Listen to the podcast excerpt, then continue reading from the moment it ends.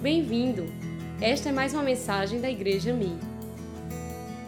Então, de compartilhar com os irmãos essa mensagem que, na verdade, vai ser uma série. Começando hoje, eu quero colocar um fundamento, cujo tema é Olhe para Cristo. Diga comigo, olhe para Cristo. Vamos fazer uma oração, Pai. Te damos graças por Jesus Cristo, porque Ele não somente nasceu, mas Ele morreu, ressuscitou e está vivo à destra do Deus Pai Todo-Poderoso. Obrigado, Senhor, porque essa notícia e o Evangelho de Jesus Cristo chegou até nós. Chegou a nós nesse ano de 2020 e nós podemos não só celebrar a tua presença, nós podemos desfrutar dessa presença. Pedimos, Pai, que o Senhor nos revele, nos mostre, nos dê a revelação de Cristo Jesus, de quem Ele é, por que, que Ele veio, por que, que Ele nasceu, por que, que Ele viveu, por que, que Ele está vivo, por que, que Ele está presente aqui hoje, nessa noite, e a quem nós podemos orar, pedir, clamar e podemos também desfrutar, porque hoje é um dia de ceia, nós vamos comer e beber de Jesus, mais uma vez. Nós te pedimos que essa palavra possa encontrar corações sedentos, famintos para ouvir e receber a tua palavra, a palavra do Senhor. Que teu espírito tenha liberdade nessa noite para abençoar meus irmãos, minhas irmãs, e que esse lugar seja completamente separado para a tua presença, em nome de Jesus. Todos dizem amém. Jesus, irmãos, é mais do que uma lenda, Jesus é mais do que uma história. Jesus Cristo é mais do que um grande líder, que foi realmente. Jesus Cristo é muito mais do que a gente pode imaginar, mais do que uma história. Jesus é mais do que uma religião. Jesus é aquele de quem os profetas profetizaram centenas de anos antes dele nascer. Jesus é de fato aquele que João viu lá em Apocalipse, quando o anjo chamou e o levou a um lugar no futuro, e ele viu uma grande multidão e os quatro seres viventes e os vinte e quatro anciãos que se prostravam diante do Cordeiro, aquele que foi morto um dia, mas ressuscitou e está vivo.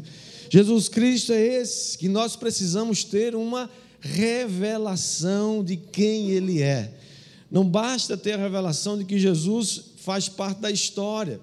Não basta, não basta saber que Jesus dividiu a história entre antes e depois dele. Não basta saber que Jesus é algo, é uma figura, é uma presença, mas é preciso que a gente tenha revelação no Espírito, porque o Espírito Santo deseja nos dar e nos fazer ver essa revelação. Quem crê, diga amém. amém.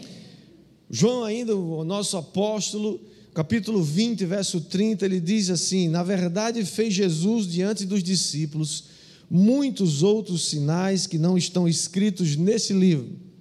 Estes, porém, foram registrados para que creais que Jesus é o Cristo, o Filho de Deus, e para que, crendo, tenhas vida em seu nome. Qual é o objetivo? De que esses, esses milagres tenham sido registrados para que você creia que Jesus é o Cristo e que crendo tenham vida em seu nome. Irmãos, é, há uma necessidade, né? eu me lembro que quando a gente lê, por exemplo, Atos, ah, capítulo 18, a gente vai ver Paulo convencendo os judeus de que de fato Jesus Cristo era Jesus, a figura Jesus era o Cristo que havia de vir. É porque essa revelação é tão importante, porque tanto o Novo Testamento quanto o Antigo Testamento vai falar de uma pessoa só, chama-se Jesus Cristo, o Messias que havia de vir. Nós sabemos que o nome Jesus era o nome comum de Jesus, era o nome comum, como qualquer outro. Agora, o nome Cristo, na verdade, é um nome profético. Cristo é a tradução do grego Christos, que significa ungido, que tem o seu equivalente em hebraico, Messias. Portanto, quando o Antigo Testamento se refere ao Messias, se refere a uma pessoa, se refere ao ungido de Deus, aquele que haveria de vir e haveria de se sentar no trono de Davi. Alguém esperado com muita expectativa, especialmente numa época em que eles estavam debaixo do jugo romano. Porque uma das atribuições do Messias era exatamente esse, essa, se assentar no trono de Davi e restaurar o reino a Israel onde a glória do futuro reino era esperada com uma expectativa muito grande. É por isso que quando Jesus vem, os, os, os fariseus, os estudiosos, os sacerdotes e todo o povo, de um modo geral, tinha uma expectativa de que ele fosse um rei, que ele fosse um rei é, que libertasse o povo de Israel do jugo romano. Eu creio que era isso que Pedro também tinha em mente quando ele disse: Tu és o Cristo, o Filho do Deus vivo. Pedro estava dizendo o que? Senhor, eu sei que o Senhor é não só Jesus, o filho de Maria, o filho de José, o Senhor é o ungido, é o Cristo, é aquele que nós estávamos esperando, anunciado pelos profetas. Mas quando Jesus foi crucificado, os discípulos ficam confusos, porque eles pensam: puxa, como é que pode? E agora? Como é que Jesus morreu dessa maneira? Né? Ser humanamente derrotado, como aparentemente Jesus foi a princípio, não parece muito apropriado para um Messias vencedor que era esperado, ou que o, Novo, o Antigo Testamento para eles afirmava. Aquele Messias vitorioso que haveria, por exemplo, de estabelecer uma nova ordem social, né, uma nova ordem de paz, de justiça, de liberdade. E essa era a tristeza misturada com decepção daqueles dois discípulos que estavam indo em direção a Emaús no domingo, do domingo de ressurreição. Eles estavam animadamente ou tristemente falando a respeito desse assunto quando o próprio Jesus ressurreto aparece e começa a caminhar com eles e pergunta: por que vocês estão conversando assim então animadamente, ou quem sabe tristemente, e eles falam assim: Mas você não sabe do que aconteceu? Você é o único que não sabe? Jesus, profeta, que era.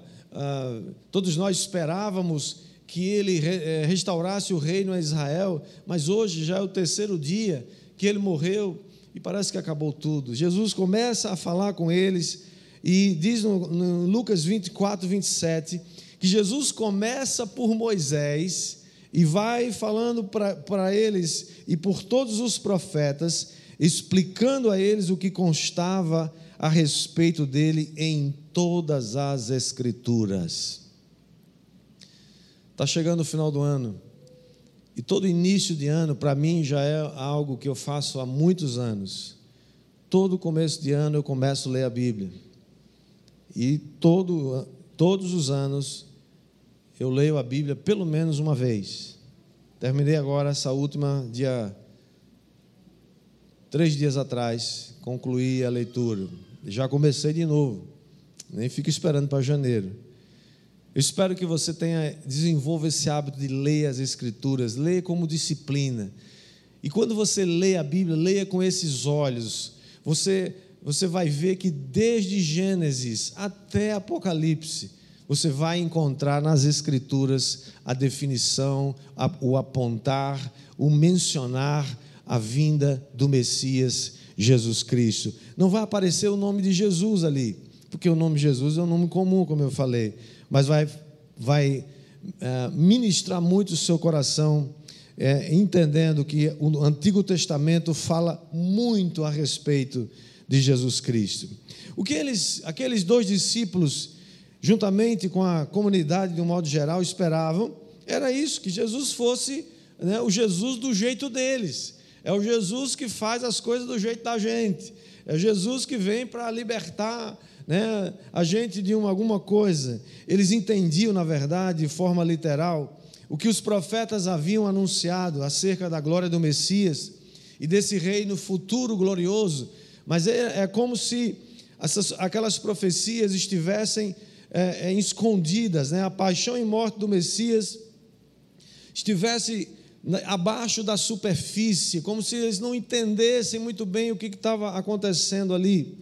Então os discípulos de Emaús, eles se escandalizaram exatamente com aquilo que fazia de Jesus o Messias, que era a sua paixão em ser uma ponte, aquilo que ligava a transição do tempo de humilhação de Jesus e a sua exaltação. Eles só conseguiam ver a humilhação de Jesus, dizendo ou pensando: a festa acabou, não tem mais jeito, o que, que aconteceu?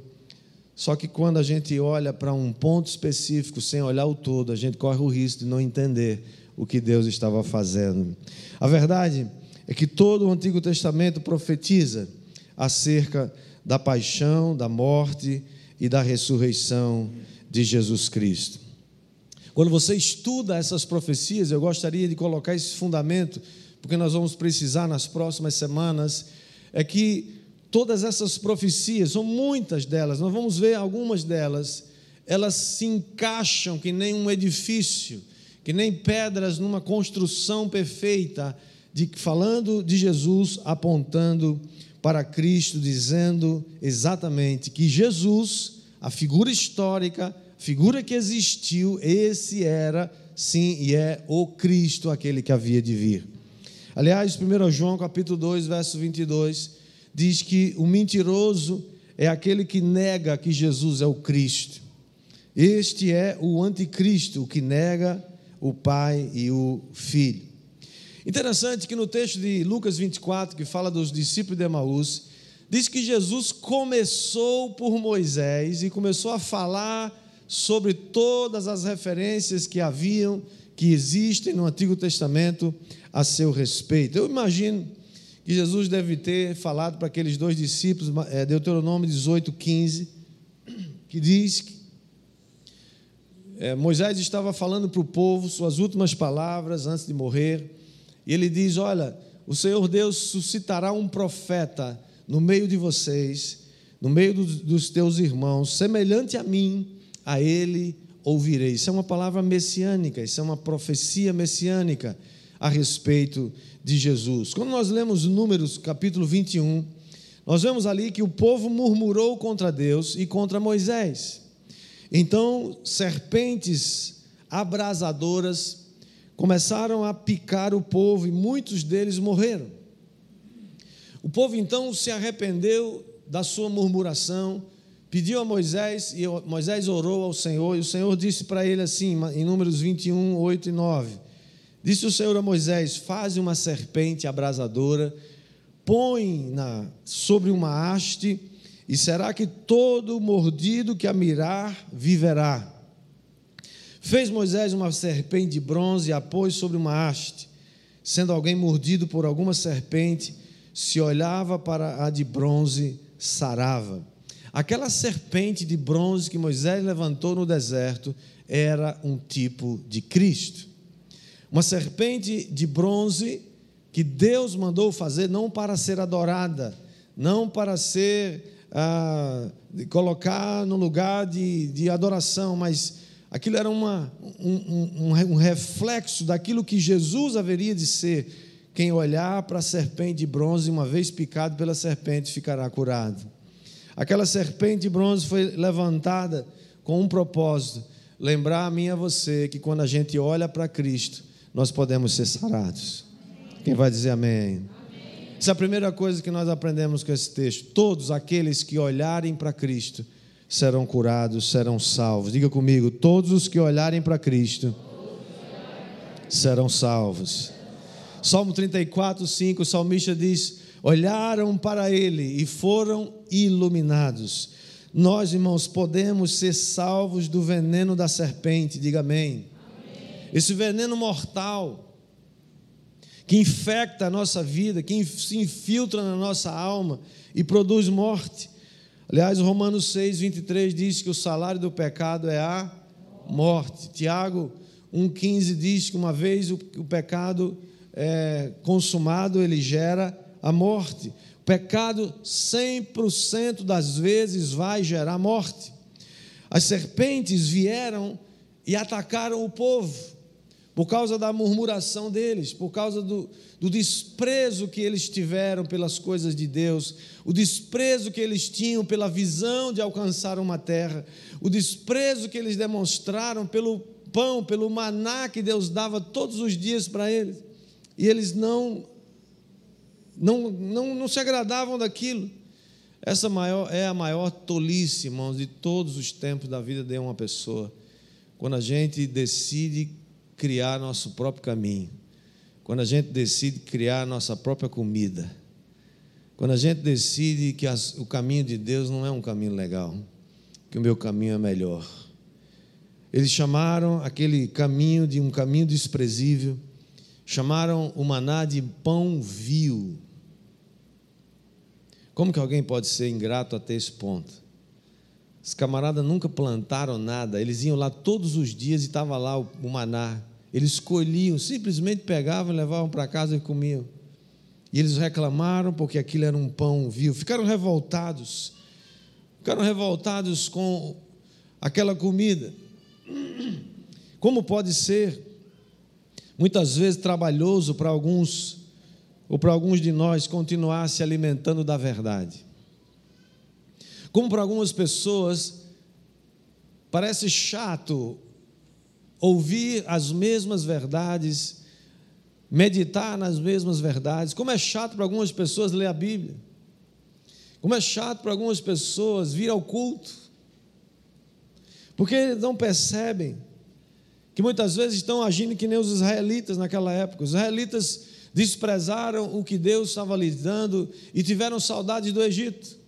Eles queriam dizer: Ah, que bom era quando a gente estava no Egito, porque lá tinha melão, lá tinha pepino, lá tinha carne, lá tinha não sei o quê. E agora a gente só vê esse pão viu aqui na frente da gente. Sabe de uma coisa, irmãos? O modo de pensar do mundo vai fatalmente levar você ao encontro de serpentes. O modo de pensar desse mundo vai levar você a ser picado por serpentes. Porque o mundo é assim. Se você se abre para desejar as coisas do Egito, desejar os melões do Egito, os pepinos do Egito, você também vai se abrir para as serpentes do Egito. Diga misericórdia. Primeira coisa que a gente aprende nessa noite é que todos aqueles que olham para Jesus serão salvos. Se você quer ser salvo, quer ser curado, você precisa olhar para Jesus. Segunda coisa, que Cristo é o único remédio para o veneno mortal do pecado. Diga comigo, Cristo é o único remédio para o veneno mortal do pecado. Note que olhar para a serpente de bronze era o remédio, era o único remédio para aqueles que foram picados pela serpente. Assim como Cristo é o remédio para pessoas doentes, Cristo não é um remédio, Cristo é o remédio para pessoas infectadas com o vírus do pecado. Não para aquelas que se acham boas, e aquelas que acham que não precisam de Deus. Essas não precisam de Deus. Quem precisa de Deus são aqueles que sabem que são pecadores. É por isso que a nossa pregação, escute isso, olhe para mim agora, por favor. A nossa pregação precisa ser direcionada àqueles pecadores infectados que não se acham dignos, que não se acham com, com, com dignidade nenhuma de aparecer diante de Deus. É para essas pessoas que você tem que pregar o Evangelho. Foi por isso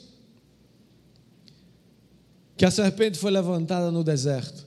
Foi para a gente picada foi para gente envenenada, foi para gente que não tem mais jeito, que, se, que acha que não tem mais jeito, foi para aqueles que estão nas ruas, nos valados, nas, nas encruzilhadas. É aquele povo que o, o, o Senhor mandou o, o, seu servo, vai, vai para todo lugar e traz esse povo na marra, traz para minha casa. Eu quero que a minha casa fique cheia. Não importa se a gente aleijada, se a gente que não presta, se a gente que a sociedade não quer mais, traga para cá, porque aqui vai ser curado.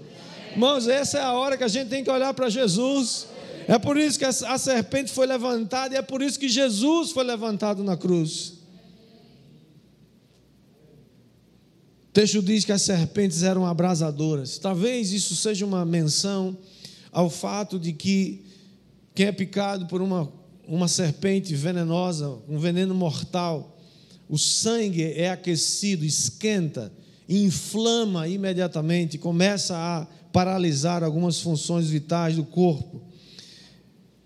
Da mesma forma, eu creio que assim como o veneno provoca dor, sofrimento, provoca começa a, a, entrar em falência os órgãos do corpo, assim também o pecado que é infectado, que é infiltrado na alma de uma pessoa, começa a paralisar suas funções hum, é, físicas, suas funções espirituais e levando essa pessoa à morte. Quantas pessoas agora mesmo você não conhece que têm suas mentes inflamadas, têm suas mentes infectadas, têm suas mentes cheias de dor, sofrimento, estão presas, infectadas pelo vírus do pecado, mas foi exatamente para essas pessoas que Jesus Cristo foi levantado na cruz.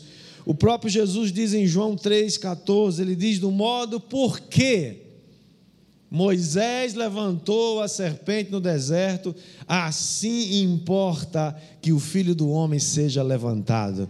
Qual foi o modo? Por quê? Qual é a razão? Por que, que Moisés levantou a serpente no deserto?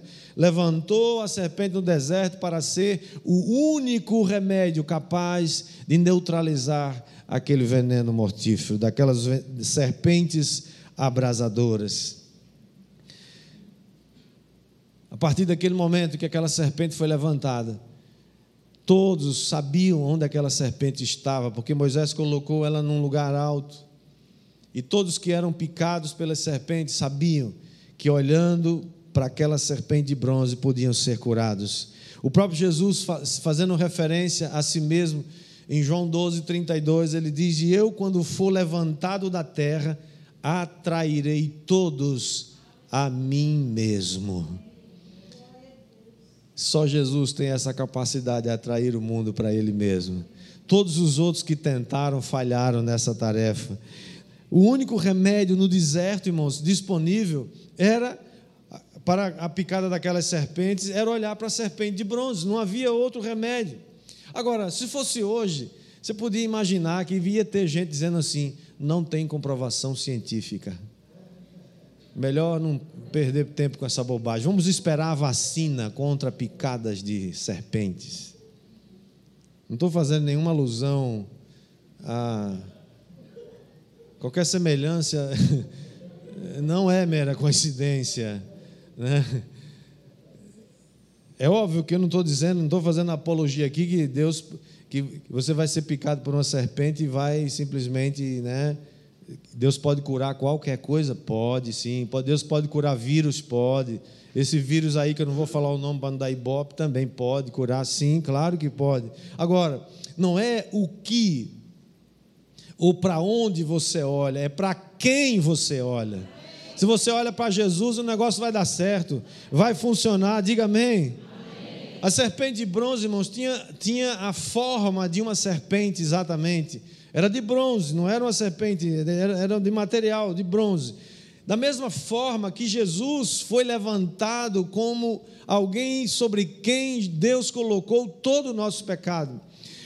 Romanos 8,3 diz que Jesus foi enviado em semelhança de vida pecaminosa. Ele recebeu sobre si, embora nunca tivesse pecado, ele recebeu sobre ele o meu, todos os meus pecados, todos os seus pecados e o da humanidade inteira.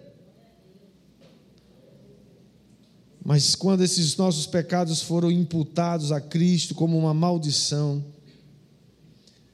quando você olha para Jesus hoje, quando você olha para Cristo hoje, quando você olha para a cruz hoje, você verá que o pecado está morto como uma serpente morta. Ao mesmo tempo que toda maldição foi cancelada na tua vida para sempre. Uhul!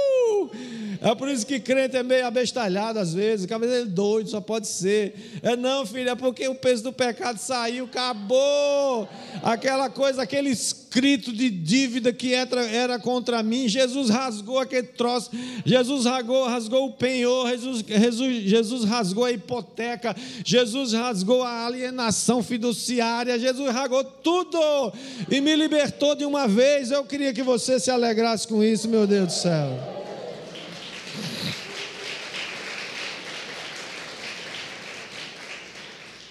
É assim que você pode olhar para essa cruz, como aqueles homens olhavam para aquela serpente e ver todas as serpentes da sua vida mortas, pregadas nessa cruz. O poder da morte, o poder do pecado, o poder da maldição, o poder do inferno, são agora serpentes mortas. Não tem mais poder sobre a sua vida, diga amém. Que imagem extraordinária. Você imagina naquela época Estamos falando de 3.500 anos atrás. Que imagem aqueles israelitas, se eles pudessem imaginar, se eles pudessem perceber a, a visão gloriosa que eu e você agora podemos ter pela fé, eles olhando para aquela serpente de bronze brilhante, brilhando do, do, na luz do sol, e todas as vezes imediatamente, não era depois de uma semana, não era depois de, uma, de, de, um dia, não era depois de cinco minutos, era picado pela serpente e imediatamente as pessoas eram curadas. E eles estavam olhando para aquela coisa todos os dias, e, você, e eles não sabiam que aquilo significava Cristo Jesus. Hoje você sabe, hoje você tem notícia dessa verdade. Aquela serpente pendurada numa haste de bronze, antecipou o futuro glorioso que nós estamos contemplando hoje. Foi Jesus que tornou isso capaz. Segundo aos Coríntios 5:21 diz que aquele, né, se referindo a Jesus, que não conheceu o pecado, ele o fez pecado por nós, para que nele fôssemos feitos justiça de Deus. Agora, em todo o acampamento dos israelitas não existia duas serpentes, só existia uma. Sabe por quê? Porque só Jesus pode fazer isso. Não adianta você fazer outra coisa. Se eles tivessem feito, não, vamos fazer uma segunda aqui, para ficar mais fácil a gente olhar, né? Um olha para cá, outro olha para lá, não ia funcionar. Porque só Jesus é o remédio para o veneno do pecado. Eles estavam em perigo todos os dias. Assim como nós estamos em perigo todos os dias, todos os dias a gente tem serpente por aí querendo picar a gente. Mas sabe qual é o remédio?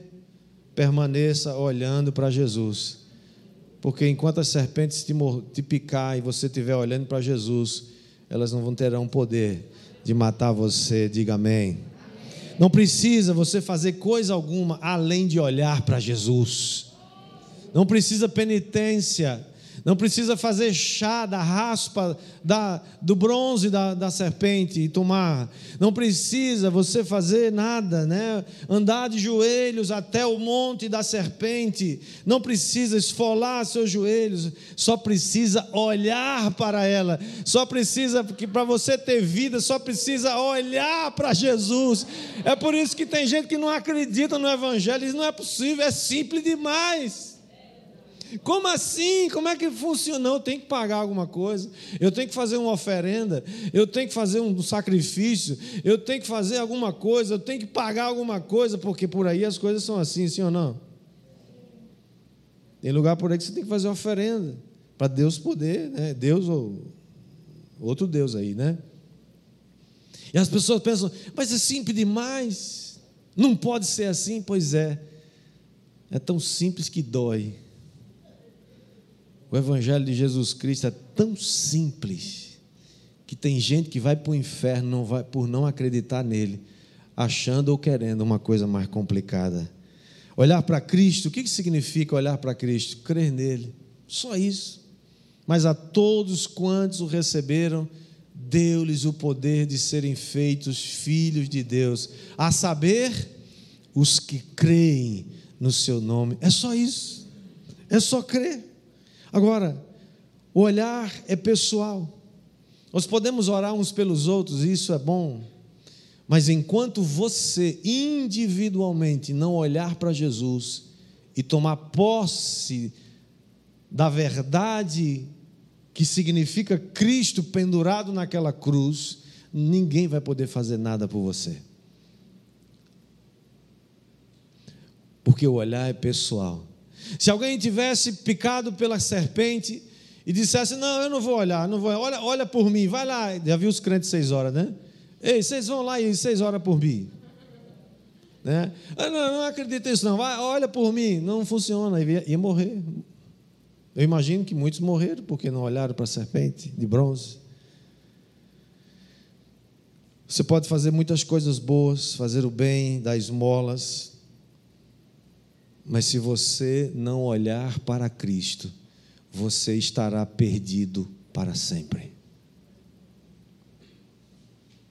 O verdadeiro Evangelho de Jesus Cristo precisa ser dito, contado e repetido, porque ele é simples demais. Mas na Bíblia também Deus diz que de Deus não se zomba, porque o que o homem semear, isso também ceifará. E o que, que acontecia com as pessoas que eram picadas pela segunda vez? É, tinha segunda onda lá também. Picava uma vez, não ficava imunizado, não. Aqui fica. Estão dizendo aí que não fica, mas é mentira deles. ficava infectado e, e era curado e podia ser picado de novo, e de novo, e de novo, e de novo, e todas as vezes, mil vezes, se fosse picado, ficava curado se olhasse para a serpente de bronze. Você pode ser afetado na sua vida quantas vezes você for, se você olhar para Jesus, você vai ser curado. O lugar mais seguro que você pode estar nessa vida é permanecer olhando para Jesus. Terceiro lugar e último, apresente esse Cristo para as pessoas. Tudo que Moisés teve que fazer foi só levantar a serpente de bronze no deserto. Moisés não fez uma festa, Moisés não fez um, uma, uma passeata, sei lá, não fez um, um, nada pomposo, não fez um, ele não criou um cerimonial. Moisés simplesmente levantou a serpente e a deixou bem vista, bem visível diante de todos. As pessoas que estavam à beira da morte, a única coisa que elas precisavam era olhar para a serpente. A única coisa que as pessoas precisam para ser salvas hoje é olhar para Jesus. Agora, Jesus precisa ser levantado. Por quem? Por mim e por você. Você e eu precisamos levantar Cristo, pregar Cristo, anunciar Cristo, ensinar Cristo, viver Cristo. Deixa Cristo visível e deixa que o Espírito Santo vai fazer o resto. É sua função anunciar isso, pregar isso. Não é sua função curar ninguém, você não tem esse poder. Não é sua função convencer ninguém do pecado, só o Espírito Santo faz isso. Mas é minha e sua é, é responsabilidade falar dele, anunciá-lo. Não podemos enclausurá-lo nos templos, não podemos encerrar Jesus nos museus, nós não podemos deixar Jesus, né, como diz, tem, tem, tem umas filosofia por aí que diz assim: não, vocês cristãos podem falar disso aí dentro dos templos de vocês. Aqui fora não, aqui fora quem manda é a gente. Mentira! Jesus tem que ser levantado em todos os lugares, nas ruas, em todos os lugares, não é só na sua casa, na minha casa, não é só aqui dentro desse espaço. Jesus tem que ser levantado em todos os lugares para que todos vejam. Deixa que todos vejam, deixa que as crianças vejam, deixa que os anciãos vejam, deixa que os ateus vejam, deixa quem está picado pelas serpentes vejam e sejam curados, e sejam sarados. Deixe que ele se torne tão visível e que todos tenham a oportunidade de olhar para Cristo e serem iluminados, serem curados serem salvos. Não há nenhuma chance, irmãos. O amor de Deus é uma realidade, mas não há nenhuma chance para aqueles que rejeitam o amor de Deus. Foi por amor que Deus mandou Moisés levantar aquela serpente de bronze no deserto, por amor àquele povo que tinha murmurado contra Deus e contra Moisés. Mesmo aqueles murmuradores que confiaram e olharam, foram salvos e foram curados. Porque, por isso que não existe ninguém perdido, nem existe ninguém que não tem jeito. Só não tem jeito para quem não olha para Ele. Qual é a sua decisão? O que, é que você vai fazer da sua vida? Você vai olhar para Jesus? Ou você vai ficar dizendo, hum, não tem comprovação científica? Eu acho que não funciona. Ok? É a sua escolha. Mas as consequências da sua escolha também são suas. Eu quero pedir a você encarecidamente, muito amor e carinho, com desespero de alma, escolha olhar para Jesus. É só isso que você precisa. Olhe para Ele, olhe para Cristo, e você vai ser iluminado, e você vai ser salvo, vai ser curado, em nome de Jesus.